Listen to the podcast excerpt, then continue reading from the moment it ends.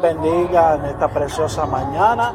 Damos la, la gloria al Señor por este privilegio que nos concede de poder estar un día más con vida.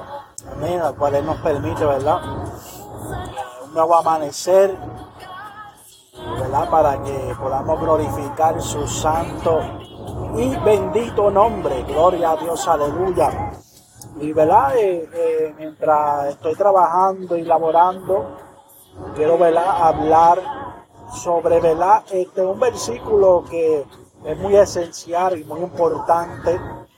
Amén, ya que todos nosotros ¿verdad? pasamos por, aleluya, por tribulaciones en nuestras vidas, pruebas, situaciones difíciles.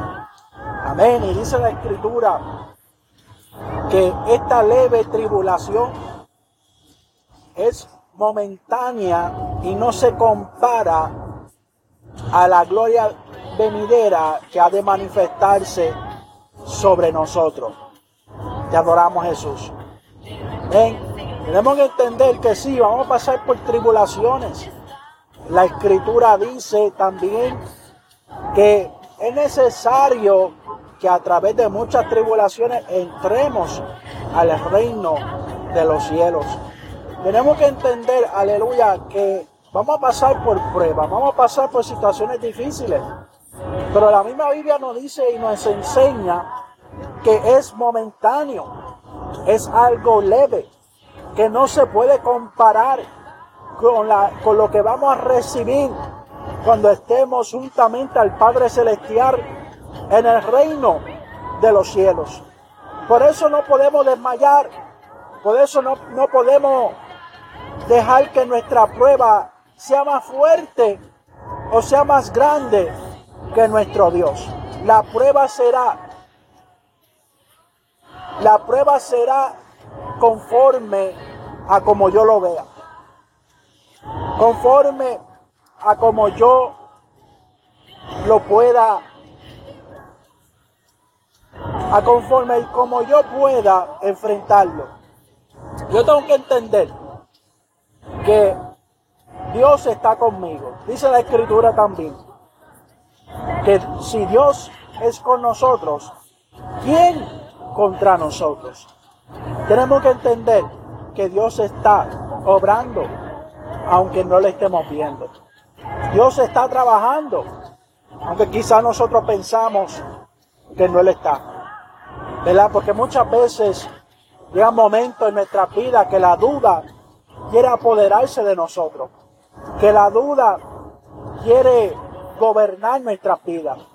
Pero tenemos que demostrarle a la duda que nuestro Dios es un Dios poderoso, que nuestro Dios es un Dios que no caduca, que es el mismo ayer, hoy y siempre. Eres el poderoso en batalla.